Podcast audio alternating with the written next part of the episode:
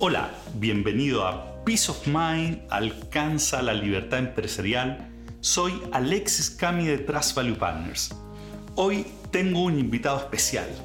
Él fue ministro de Obras Públicas aquí en Chile, fue vicepresidente ejecutivo de Corfo, también fue director general de la Fundación Chile, presidente del Consejo Nacional de Innovación, Hoy es académico de la Universidad Adolfo Ibáñez y también presidente del Club de Innovación.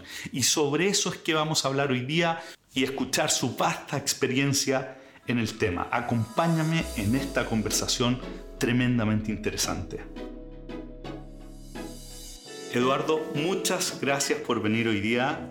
Te decía antes que tengo mucho cariño por ti. Eh, yo no sé, tú te acuerdas, pero yo fui profesor asistente tuyo en la universidad. Sí. En, en, el Magíster de Políticas Públicas. Sí, ¿ah? sí, sí. Así que muchas gracias por estar hoy día conmigo. Y el tema, el tema que quiero conversar contigo sobre innovación. ¿ah? Eh, eh, es algo que tú tienes mucha, mucha trayectoria y la pregunta para responder es cómo el empresario debe abordar la innovación en su negocio. En primer lugar hay que, definir lo que es innovación, porque eh, lo primero que se viene a la cabeza de, la mayoría de la gente es que estamos hablando de cambios disruptivos en la frontera eh, del conocimiento. Y eso sin duda puede llegar a ser eh, innovación, si es que tiene una aplicación práctica en los negocios, en crear valor. Pero en el ámbito de las empresas, en nuestros países, la innovación puede tener que ver con elementos de modelo de negocio, puede tener que ver con eh, cambios en, eh, en, la forma de organizar la empresa, transferencia de tecnología del extranjero e integrar tecnologías de una manera distinta. Es decir, una serie de elementos que no son, como se dice, rocket science, pero que tienen que tener un foco, una visión, que es la creación de valor. De hecho, mucha de la gente que trata de promover o consultores la innovación en las compañías, yo, estoy, yo soy presidente del Club Innovación, trabajamos básicamente en el sector corporativo, con grandes empresas, eh, y tratamos de que se establezcan métricas. Y la métrica al final es medir, por ejemplo, qué porcentaje del EBITDA que se genera proviene de proyectos que en los cinco años hayan sido considerados proyectos innovadores que expanden ya sea eh, los productos en los cuales está la forma de, enfrentar y, de promoverse frente a los clientes o de servir a los clientes. Y esa es una manera muy, muy concreta. Ahora, hoy día eh, la innovación empresarial está de alguna manera influida dramáticamente por lo que se conoce como la cuarta revolución industrial y que tiene que ver con la ubicuidad de lo digital. El tema digital, básicamente, computadores teníamos en la tercera revolución industrial, GPS teníamos en la tercera revolución industrial, pero lo que cambia son dos temas que en conjunto permiten innovaciones muy significativas en el desarrollo de los negocios que uno tiene hoy día, pero también en cambiar los modelos de negocio. Y lo que ocurre es que, por una parte, la Internet de las Cosas. La Internet de las Cosas permite, ¿no es cierto?, a través de sensores, influir en la gestión de la producción y los servicios en forma inalámbrica, ¿ah? sin necesidad incluso de estar conectado con cables. Y si tú vinculas esto a el desarrollo del Big Data, es decir, de la capacidad de analizar datos masivos, grandes cantidades de datos, en forma con modelos, en forma sofisticada, que te permita predecir comportamiento. Y esto incluso lo puedes hacer en tiempo real, sobre todo si a futuro se expande la tecnología 5G, que te permite a ti tener millones de eh, sensores conectados y, tener una posibilidad de gestión increíble. Entonces, esta revolución tecnológica de alguna manera está modificando lo, que, lo que entendemos por innovación y también la forma de enfrentar los temas de innovación. Porque anteriormente se pensaba que el tema de innovación, estamos hablando de grandes empresas principalmente, era fundamentalmente un tema de tecnologías que había que incorporar. Con, el, con la revolución digital nos damos cuenta con la inteligencia artificial, por ejemplo, o Internet de las Cosas, la capacidad predictiva del, del comportamiento de las máquinas, de los clientes, etc., que el tema requiere cambios organizacionales, requiere cambios culturales, e incluso el último número, el antepenúltimo o penúltimo del Harvard Business Review, cuando habla de inteligencia artificial, en la tapa dice, el desafío no es la tecnología, es la cultura. Es la cultura. Entonces, al final, para enfrentar el desafío de la innovación, hay que cambiar cosas que, a las cuales tú te dedicas, Alexis, ¿ah? que son temas que hemos llamado más bien blandos. Temas blandos. ¿ah? Despectivamente a veces, ¿no es cierto? Eh, porque la tecnología se adquiere y que requiere repensar, ¿no es cierto?, eh, desde los modelos de negocio de mi compañía, pero la forma en que se gestiona la compañía. Entonces, de enfoques o esquemas tradicionales, extremadamente jerárquicos, eh, donde no hay espacio para el error, donde las relaciones con, los, con aquellos que colaboran contigo son de una subordinación a veces demasiado incondicional, donde uno no genera espacio para poder probar ese tipo de cultura empresarial en que uno además está enfocado en el cortísimo plazo, entonces el, bottom line, ¿no es cierto?, del quarter es, lo que domina. Ese tipo de cultura es la antítesis de la innovación. Entonces, ¿qué es lo que hay que hacer? Bueno, hay que desafiar el statu quo de la manera en que yo gestiono la empresa y empezar a introducir cambios. ¿Cómo hace eso? Hablemos de un empresario mediano. ¿ah? ¿Cómo, eh, enfrenta este, este, este, Claro, este yo hablé de las empresas grandes porque es donde existen en mayor medida estos problemas. Pero, Eh, pero eh, cuando hay un empresa- empresario, un empresario presente, normalmente Sí. tiene muchos de los aspectos culturales que estabas hablando tú. Claro, pero es que ahí vamos a distinguir en dos tipos de empresas. A ver. Hay un conjunto de empresas que se llaman empresas gacelas, que son empresas que tienen en general menos de 10 años de vida y que hemos encontrado la sorpresa que en Chile representan el 4% de las empresas. Se definen como empresas que crecen al 20% al año al menos tres años seguidos y que hoy día están creando el 75% del empleo en Chile.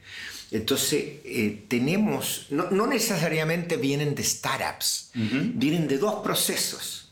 Por un lado, los startups, eh, algo hemos hecho en el Estado para promover el tema de, la cultura de startups en Chile y eso está generando, ¿no cierto?, un, un embudo que, que permite que un porcentaje de ellos crezcan y se desarrollen, pero también hay otro fenómeno, que son las empresas familiares cuando se produce el proceso de sucesión y ahí se generan de verdad transferencias de poder y la forma de las nuevas generaciones de enfrentar la gestión es distinta.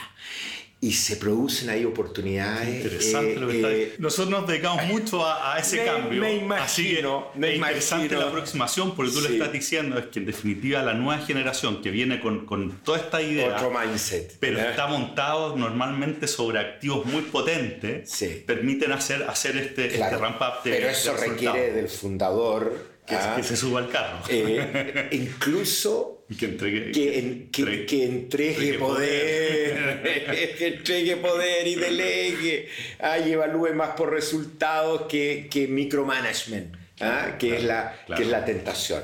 Entonces, eh, cuando hablamos de innovación, eh, claro que las tecnologías son sumamente importantes, pero al final eh, el tema es mucho más cultural. También hay otro elemento que en el caso chileno es, bastante crítico, que es lo que se conoce como capital social. Y, el capital social entendámoslo como la capacidad de generar relaciones de confianza entre actores que eh, interactúan para generar valor, pero también generar visión compartida, ¿ah? visión compartida que movilice. Ah, y eso genera en definitiva comportamientos cooperativos y de colaboración. La innovación no es un fenómeno que ocurre porque hay un giro sin tornillo, para hablarlo en términos muy antiguos, eh, que solo transforma, no. eh, la colaboración es esencial para la innovación.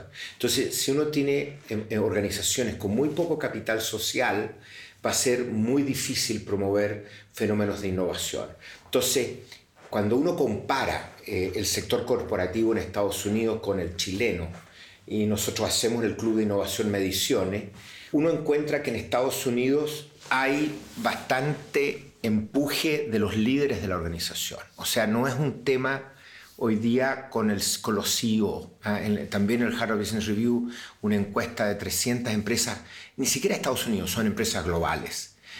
Pero encuentran que la principal barrera son los silos al interior de la organización y las, las peleas territoriales de poder de los subalternos. El, el, eh, eh, interna. Eh, exactamente, entonces es imposible colaborar. Eso también, en el caso chileno, se suma a una falta de convicción del liderazgo.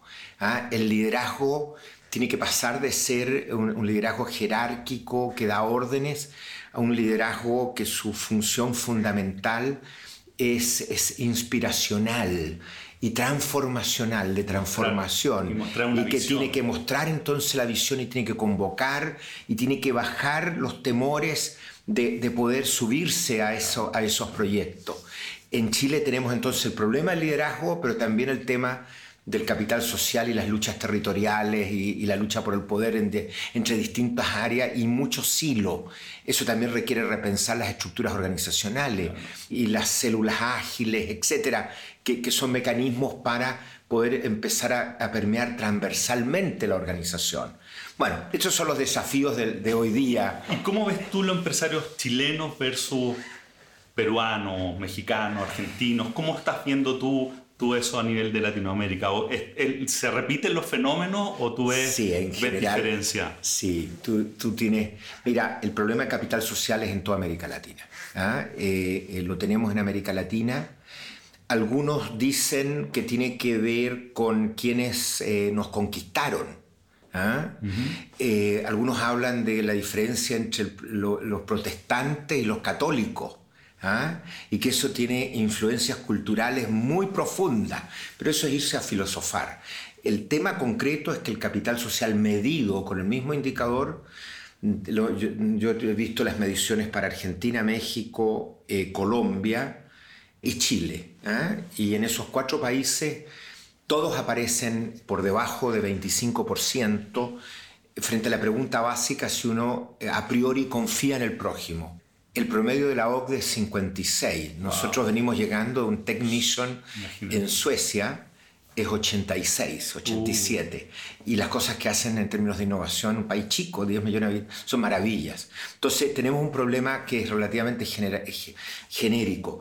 No obstante, yo escribí hace poco una columna que generó mucha roncha en Chile porque eh, hablé de los unicornios. Los unicornios son estas empresas que eh, lo, ¡Oh! La cantidad de gente. Y se me ocurrió mencionar que los argentinos tienen seis unicornios y nosotros ninguno, y que algo tenemos que aprender de los argentinos. Obviamente no de política ni, ni, ni de cultura política, porque tenemos esta, este desastre, ¿no es cierto?, que está ocurriendo hoy día con la vuelta del kirchnerismo eventual. Espero que no tengas muchos auditores kirchneristas en, tu, audiencia. Yo creo que, no eh, tanto. el, populismo, el populismo es una enfermedad, ¿no es cierto?, que, que nos acosa especialmente en América Latina, y de eso hay que estar muy consciente. Y esperamos que en Chile no, no caiga ese tipo de situaciones. Pero, curiosamente, en un país con toda la adversidad del contexto macro, tú tienes elementos de emprendimiento innovador que crecen a nivel global que no los ves en Chile. Y eso es una buena pregunta. ¿Por qué? Entonces, Iván eh, Vera, eh, que antes fue presidente del Club de Innovación, conversábamos y yo le decía Juspá. ¿ah? Y él hizo un artículo sobre Juspá.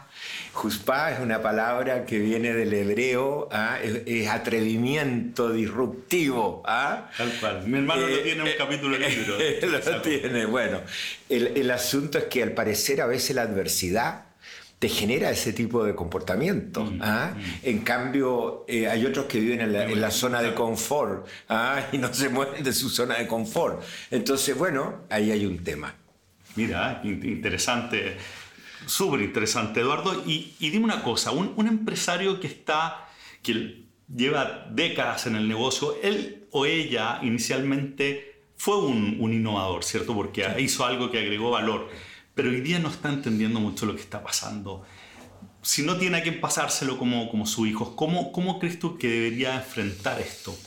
Mira, esto está ocurriendo mucho. Eh, eh, en el Club Innovación nosotros apoyamos al sector corporativo y hoy día estamos viendo angustia, de verdad. ¿ah? Incluso en empresas establecidas con gobiernos corporativos, con directorios, etc.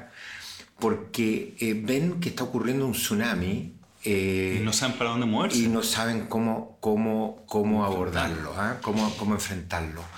Me refería a, exactamente ese fenómeno. Sí, eh, recetas así simples eh, no, no, hay, no, no son tan claras, pero lo que hay es un esfuerzo por intentar eh, varias, varios mecanismos, varias, varios esquemas. Y cuando uno tiene una organización que reconoce que tiene estructuras más formales y que la orientación natural no es la innovación, ¿ah? está mucho más orientado a lo operacional, a la gestión de proyectos, etc. Entonces surge la, pregunta de cómo, cómo se hace.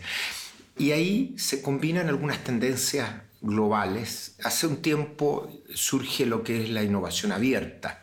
Estamos hablando de Chesborough el año 2003 lanza, lanza ese concepto en que tú tienes que vincularte eh, con, con, ecosistemas globales, ¿no es cierto?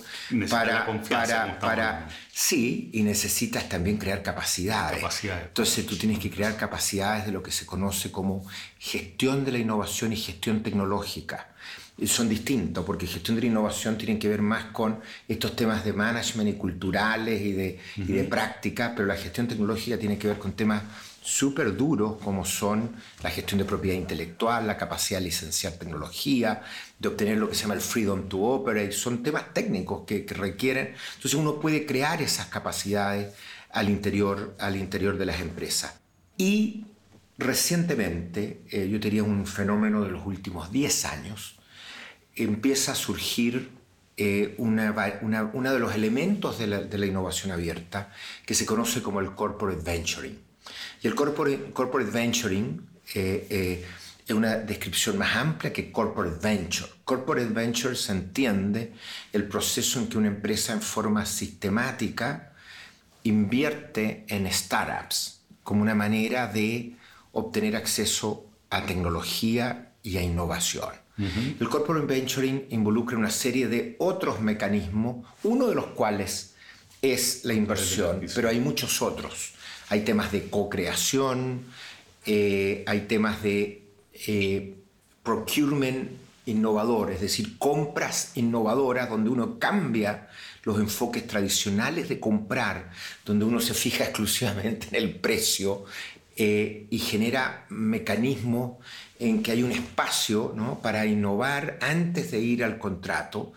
Hay esquemas, ¿no es también donde uno hace eh, eh, algún tipo de, eventos para atraer eh, startups, le pone desafíos, genera, genera al interior de la organización mecanismos para desarrollar desafíos. A mí me toca promover un poco ese tipo de, de esquema. Tú generas desafíos y convocas ¿no? a, procesos de, de, competencia para ver quiénes qué empresas gacelas o startups son capaces de, de apoyarte. Entonces, hoy día se están desarrollando una serie de herramientas y de mecanismos para apoyar a las empresas, entendiendo que, a veces va a ser difícil eh, el, el, que de la noche a la mañana este sea un fenómeno interno. Pero por la vía de ir vinculándose en, este enfoque de innovación abierta y de corporate venturing con un ecosistema mucho más flexible, con un concepto también que es relativamente nuevo, que es el concepto de, Lean Startup, ¿ah? donde, donde hay entidades ¿ah? que en Chile no existen todavía, pero en otras partes del mundo sí existen, que, están en el proceso de, armar startups rápido, matarlos una vez que uno no valida, gastar poca plata y después moverse al siguiente, pero escalar rápidamente aquellos que funcionan. Y hay modelos, hay chilenos involucrados en, California, por ejemplo.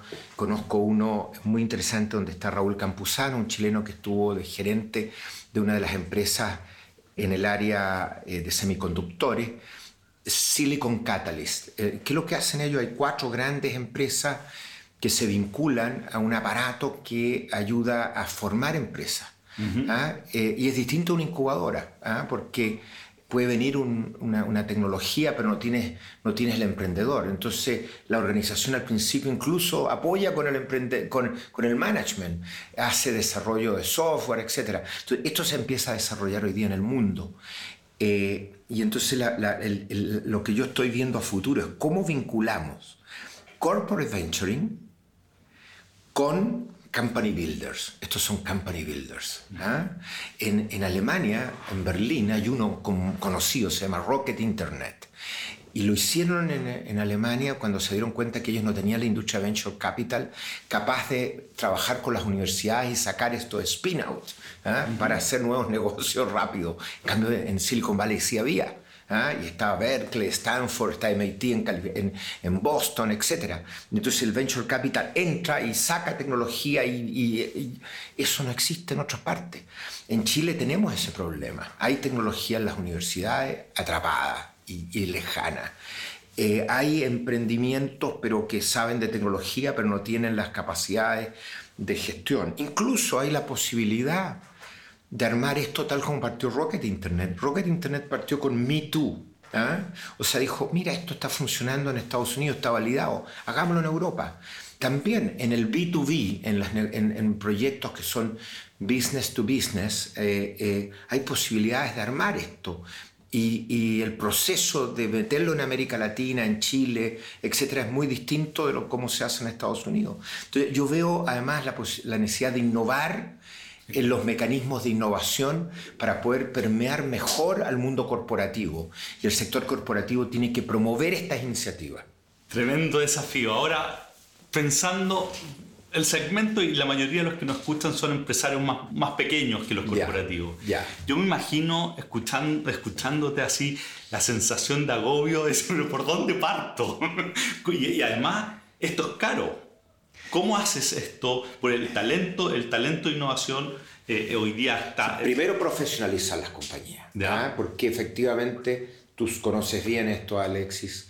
Muchas veces el fundador no ha querido delegar eh, poder. Es lo que decías eh, antes. Lo que, claro. Entonces tú tienes que ir a procesos de profesionalización. Segundo, corporate governance. Tú tienes que armar un gobierno corporativo, tienes que traer directores externos que te den una dinámica, poner al, fundador, ¿no es cierto?, más bien en el directorio, eh, en un rol de, eh, obviamente, de orientación y también de, accountability, de exigencia, de evaluación pero traer talento, eh, pensar incluso en mecanismos innovadores de compensación a esos talentos, de tal manera de generar incentivos alineados, alineados. A la innovación. Eh, y claro, y si hay temas familiares, ¿no es cierto? Que siempre este tipo de empresas son empresas familiares. Y tú también tienes... Eh, tengo historia conoce, conoce, muchos casos. De, ese, mundo también. Sí, también. Y me tocó vivirlo en mis propias familias, etc. Tú sabes bien que hay estructuras bien conocidas donde tú armas el consejo de familia y generas un espacio de transparencia, ¿no es cierto? Y también de accountability. Y solo entran a la empresa miembros de la familia en la medida que tenga las competencias adecuadas para generar valor eh, en la empresa y si no tendrán que eh, vivir, disfrutar de los dividendos. Pero ¿cómo, da, cómo, cómo ese empresario da los primeros pasos? Sumo que la empresa ya está profesionalizada, la familia ya está, ya está o afuera o está, o está bien, bien armado el governance. Sí. ¿Cómo da los primeros pasos en innovación? ¿Qué hace? Mira, nosotros, ¿Contrata a alguien que se, que, que se dedique solo a eso? Hace cuidado con los consultores porque a veces te venden, ¿no es cierto? Eh, eh, temas muy que son caros, no son adecuados. hay estadios en los cuales tú estás. ¿eh? Entonces, hay mecanismos de evaluación del estadio o de, o de autoevaluación, del estadio en que tú te encuentras en el tema de innovación. Nosotros lo hacemos en el Club de Innovación, tenemos una alianza y, y hemos complementado las herramientas de, evaluación y eso nos permite eh, abordar los distintos aspectos. Primero los temas culturales. ¿Por ahí partes? Sí, es que el, no, el instrumento evalúa, sí, ahí partimos. O sea, cuando una empresa entra al club, lo primero que nosotros le planteamos necesitamos hacer una evaluación. Queremos ver cómo poder ayudarte. Entonces queremos saber dónde estás ¿ah? en este tema. Y lo queremos eh, eh, de una manera relativamente objetiva y haciendo benchmarking. Haciendo benchmarking con las empresas de tu sector. ¿Me entiendes? Entonces lo que nosotros hacemos efectivamente es un tema eh, muy objetivo de medir en, en tres o cuatro categorías. Uno, temas culturales que pueden estar afectando el proceso de innovación. Segundo, pueden haber fenómenos de innovación. Hay muchas empresas que tratan de armar una gerencia eh, o una subgerencia que le ponen el nombre de innovación, pero es un apéndice desvinculado de las decisiones estratégicas de la empresa y de las áreas de gestión más importantes. Entonces, eh, lo segundo que tratamos de mirar es el alineamiento de los supuestos eh, estrategias de innovación declaradas con la estrategia corporativa y con la visión del C-Level y del, y, del, directorio. ¿ah? Entonces ese es un segundo elemento importante. Tercero, hay una serie de métodos de gestión de la innovación. Entonces tratamos de evaluar en qué medida hay un proceso de gestión de la innovación que hay prácticas que son best practice eh, o no, no hay y están lejos. Y por último, nos situamos en el tema más de innovación abierta y tratamos de medir este concepto de gestión tecnológica. ¿ah? Tengo yo las capacidades, puede ser que yo ya tengo el mindset, que tengo, que tengo el, el interés, que quiero ir a gestionar con terceros proyectos de innovación, pero tengo las capacidades necesarias mínimas para hacer eso creando de verdad valor y por lo tanto apalancando capacidades de tercero para crear valor en mi empresa. Entonces tú mides eso. En base a esa medición, uno le, propone a la empresa distintos tipos de caminos.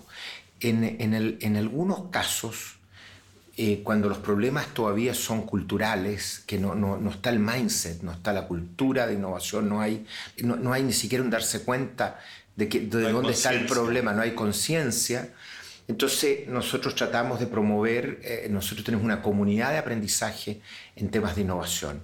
Entonces los metemos a ese, a ese proceso, que es un proceso de, educación, de generar el interés, de, generar el, darse cuenta, el incentivo, y, se hace a través de, de, varios mecanismos. Hay herramientas de innovación donde ellos participan de talleres con un montón de otras empresas a veces eh, lo que más nos ha resultado han sido estas eh, giras tecnológicas. Nosotros tenemos Tech Mission. A mí me ha tocado participar en dos, una en a Inglaterra, la otra a Suecia, y van gerentes generales o gerentes C-level y genera un efecto de inspiración, por una parte, muy importante, pero también genera contactos y la posibilidad de empezar a, experimentar eh, en innovación abierta, que es uno de los uno de los modelos, digamos, más, más importantes.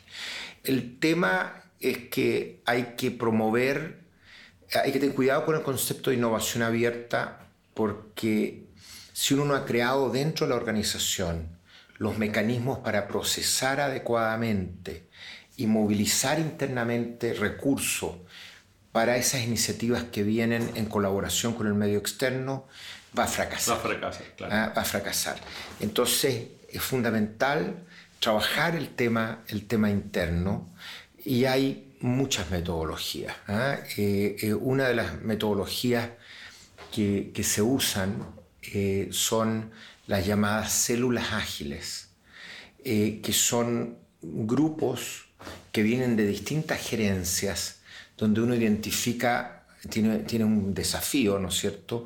Pero hace un proyecto que cruza la organización entonces uno pone gente de distintas gerencias a trabajar en ese proyecto.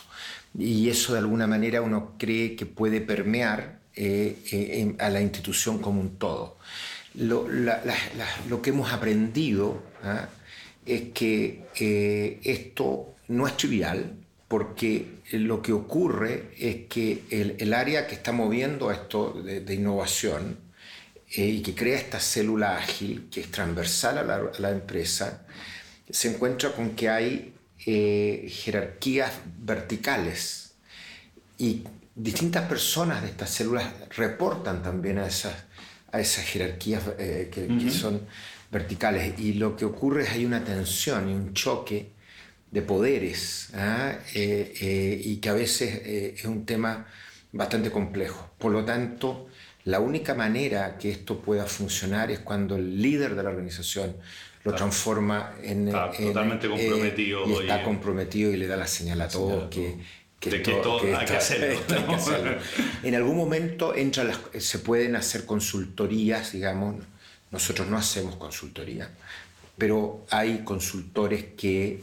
trabajan de distintas formas. Hacen proyectos específicos que generan cambios de comportamiento.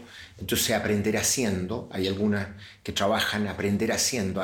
Hagamos innovación, juguemos a innovar, pero de verdad. ¿ah? Y eso cambia, cambia eh, el mindset, genera interés y, y genera eh, un aprendizaje. Hay otros que trabajan introduciendo métrica y mostrarle a la organización que el que se dé cuenta eh, del valor de la organización. Entonces, tratar de medir, por ejemplo, la contribución de la EVITA que proviene de proyectos innovadores, etc. Entonces, hay, en esto eh, hay gurús, un poquito, hay que tener cuidado con los gurús, ¿no es cierto? Claro, pero, pero sí hay consultoría, y hay mucha consultora que trabaja en estos temas y hay que tener eh, oh. cuál es el track record, eh, eh, cuáles son las experiencias exitosas y de ahí empezar a, construir. ¿De qué tamaño tiene que ser la empresa para que pueda acceder a, lo que estás contando? Yo te hablaba de, de las empresas gacelas, ¿ah? que son empresas que crecen rápidamente. Estoy pensando para el club de, de, innovación. Ah, no, nosotros tenemos empresas medianas eh, ah, te lo digo, eh, el, modelo de negocio nuestro es muy simple. Esto eh, es una membresía y una empresa mediana que, que, vende, qué sé yo, hasta 20 millones de dólares son 100 UFs al año. Es muy, muy affordable, es barato. ¿ah? en la práctica nosotros somos un non-profit, pero eso no significa que tenemos que perder plata, digamos. ¿ah? Está estructurado como empresa, pero nunca en los 15 años de, de vida ha pagado dividendos. Lo que trata de hacer los, los, fundadores, lo que querían es tener un impacto en el ecosistema de innovación. con 4 mil dólares al año no, eh, no, a hacer Y las empresas grandes son 300 UF, o sea, tampoco, tampoco y, y, les involucra una, una, una, misión tecnológica. ¿Y no, ¿Y no necesitas estar innovando al momento de entrar? No, no, no necesariamente, porque puede ser el, punto de partida. El punto de partida. Entonces, hacemos el diagnóstico, empiezan los ejecutivos a participar de las sesiones eh, y se empiezan a generar proyectos de innovación que, y, nosotros los apoyamos con, eh, con contactos para poder eh, iniciar proyectos de innovación. Es bien importante. ese tema. ¿ah? Me imagino da lo mismo el rubro, da lo mismo. Son todos los rubros. Todos los rubros. todos los rubros. Estas empresas gacelas que yo te mencionaba, yo pensé que estaban concentradas en el área de tecnologías de información y me llevé una sorpresa. Esto es un estudio que se hizo en 2017 y la sorpresa es que están en todos los sectores. ¿Cuál es el elemento distintivo? Sí, son en general empresas un poco más jóvenes, en promedio. No todas. Otras son, como yo te decía, sucesiones, cambios generacionales. Y eh, tienen un elemento en común. Eh, son innovadores. Flexibilidad, el tema de la capacidad de, leer al cliente. ¿ah? Una de las metodologías, yo, soy director de un magíster de gestión tecnológica en la Universidad Adolfo Ibáñez, eh, y, el proyecto de la, maestría, del, máster, nosotros lo hacemos obligatoriamente con una metodología, que es Design Thinking, eh, que te enseña fundamentalmente a desprenderte de tus prejuicios y de tus preconcepciones y de ser capaz de ir a escuchar, y escúchame, empatizar con el cliente. Y, desde ahí tú empiezas a construir tu proyecto de innovación. Nosotros lo que vemos, de hecho, con, con clientes, que, que justamente el gran tema que están viviendo es que toda la vida estuvieron enfocados en el producto. Sí. ¿Cierto? Venían desde, el producto. Hoy día es servitización, además. Además, hoy día, hoy día la mayoría de los productos, con los temas digital, se empiezan a incorporar elementos de servicio. Exactamente. Y ya son indistinguibles producto y servicio. Exactamente. y si tú no te mueves a ese y no haces el cambio, el cambio mueres. Hacia, hacia, el consumidor. Sí. Bueno, con, con, lo que estás diciendo, entonces no hay ninguna razón para que cualquier empresario que, que nos está escuchando se acerque al Club de Innovación por, por 4.000 UF al año, digamos, no, no, no. No, 4.000, no, pues 300 Perdón, 4.000 dólares. 4, sí, 4.000 dólares, dólares. Me cambié de sí, moneda. Sí, 4.000 dólares al año, no hay ninguna razón para no... Y también que se acerquen a ti empresarios que quieren hacer el cambio, el cambio cultural, el cambio generacional. y, y todo, en conjunto. todo eso es sumamente importante. ¿Sabes qué? Se menosprecia. ¿ah? Pero la conclusión que nosotros sacamos es que el tema central no es tecnológico, es precisamente estos temas de gestión del cambio, gestión, eh, cambio cultural, Cambio cultural. ¿ah? eh, eh, Alineación gobierno, con la visión. gobiernos corporativos, esos son temas centrales. Nosotros, eso no so- como no La somos confianza. consultores, el capital social y la confianza es clave para poder innovar. Bueno, de hecho, por eso Ah, esta eh, firma se llama Trust. Trust. Value. Partners. Ah, mira, Trust Value Socio, Partners. socio en, la, bueno. en la creación de valor Muy bueno. como la base de confianza. Muy bueno, ese tema es clave. ¿ah? O sea, si no hay confianza, no tienes nada que hacer. Eduardo, muchas gracias por haber venido hoy día. Súper interesante. Yo sabía que iba a ser muy interesante conversar contigo porque siempre lo es. Así que gracias por haber pasado por acá. Alexi, muchas gracias a ti. Te pasaste.